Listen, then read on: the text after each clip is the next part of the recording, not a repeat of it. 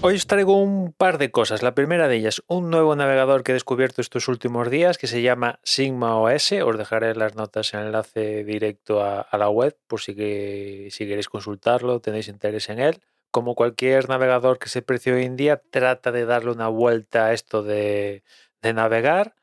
Hay que hacerse a ello la verdad. Yo que soy típico navegador de toda la vida que únicamente pone la dirección o va al buscador y como muchísimo marca como favorito, manda la lista de lectura, mm, pues hay que hacerse. Mm, hay que hacerse al nuevo flujo que, presenta en este caso Sigma OS. Al igual que Arc, otro que he comentado varias veces aquí en el podcast, está muy cuidado la interfaz, mola, la verdad.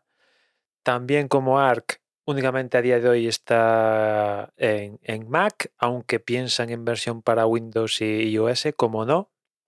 Y como puntas diferenciadores que tiene de Sigma OS, aparte de la vuelta mm, que le intentan dar a esto de, navegar, es que, por un lado, si no me equivoco, está basado en WebKit, que eso influye en que, por ejemplo, uno de, de mis puntos que mm, que no me encajan con Arc es que al, estar basado este último Arc en Chromium, pues la historia de llevarse con el llavero de iCloud pues no se lleva básicamente. En cambio en Sigma sí que se lleva a las mil maravillas con, el llavero. De hecho, en, en, el arranque de la aplicación uno de los pasos es seleccionar qué quieres hacer con las contraseñas y te ofrece la posibilidad de coger el llavero y tiramillas, ¿no?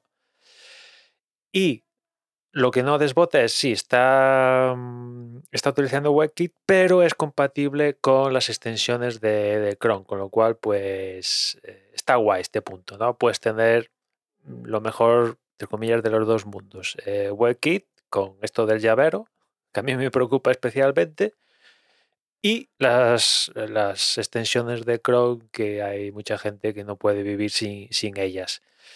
Y ya para acabar, aparte de comentar que el navegador evidentemente es gratis para un uso regular personal, pero si quieres eh, utilizar alguna característica extra pensada más para un entorno de empresa, pues a pasar por, por caja en la típica suscripción que reina hoy en día con este tipo de, de servicios.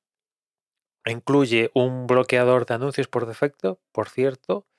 Y ya para acabar, el punto diferenciar, diferenciador, perdón, es, eh, imagino que ya lo veis venir, es la inteligencia artificial. Ellos la llaman Iris y, básicamente es como la versión, lo que tiene Microsoft con el Copilot en Edge que pusieron, pues básicamente pues, eh, el concepto es muy similar, pero con Sigma OS y lo suyo no se llama Copilot, se llama Iris. ¿no? Es un punto diferenciador que tiene o, que plantea esta gente de, de Sigma OS. Para más datos, yo os digo, tenéis en las notas enlace directo.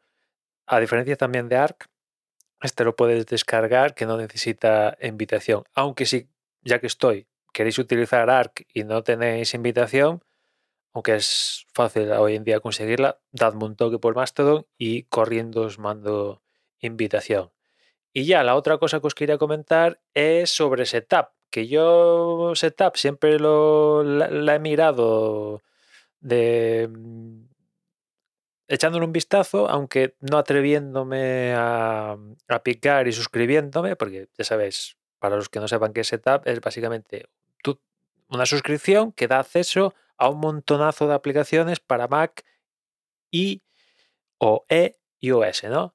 Más de 240 hablan ellos. Y tú pagas la suscripción y tienes acceso barra libre a las aplicaciones eh, de Mac o de iOS, dependiendo dentro del catálogo que, tiene esta gente, ¿no? Y claro, uno de los puntos a mí que no, no, me molaba mucho de ellos es, por un lado, el modelo de suscripción, que sigue sin molarme, y, por otro, eh, es que el catálogo de aplicaciones, no es que las aplicaciones estén mal, ni mucho menos, hay, muy, hay muchas y muy buenas en Setup, pero no es una, digamos que puedo vivir eh, sin las aplicaciones de setup, por así decirlo, ¿no? Pero ¿qué pasa? Que resulta que han sacado un plan familiar y tiene este plan familiar una cosa chula y es que digamos que lo han pensado, yo, yo quiero pensar que sí, se llama plan familia eh, para la familia, pero, pero eh, también en teoría yo creo, no, no lo he probado, pero eh, imagino que este plan se podría compartir entre gente que no consideras que no consideras familia, ¿no? Con lo cual, em, pues nada, tienes acceso, tienes acceso hasta cuatro personas. ¿Por qué comento todo esto? Porque esas cuatro personas, una vez que sea uno que hace de tutor invita a tres, cada una de esas cuatro personas tiene eh, una cuenta con setup, individualizada, con lo cual no se pisan una con la otra y eso abre la puerta a lo que os comentaba antes. ¿Y por cuánto sale la broma? Pues por 19,99 al mes, más impuestos. Con lo cual, pues hagáis las cuentas, pues si, están, si estáis cuatro, pues sale la broma en torno a poco más de 5 dólares, dependiendo de los impuestos, al mes. Mm, no está mal. 5 pavos al mes por tener el catálogo de aplicaciones. Por cierto, cada, cada usuario dentro del plan familiar, cada una de estas cuentas independientes, tiene acceso a la suscripción para un Mac y un dispositivo iOS, ¿no?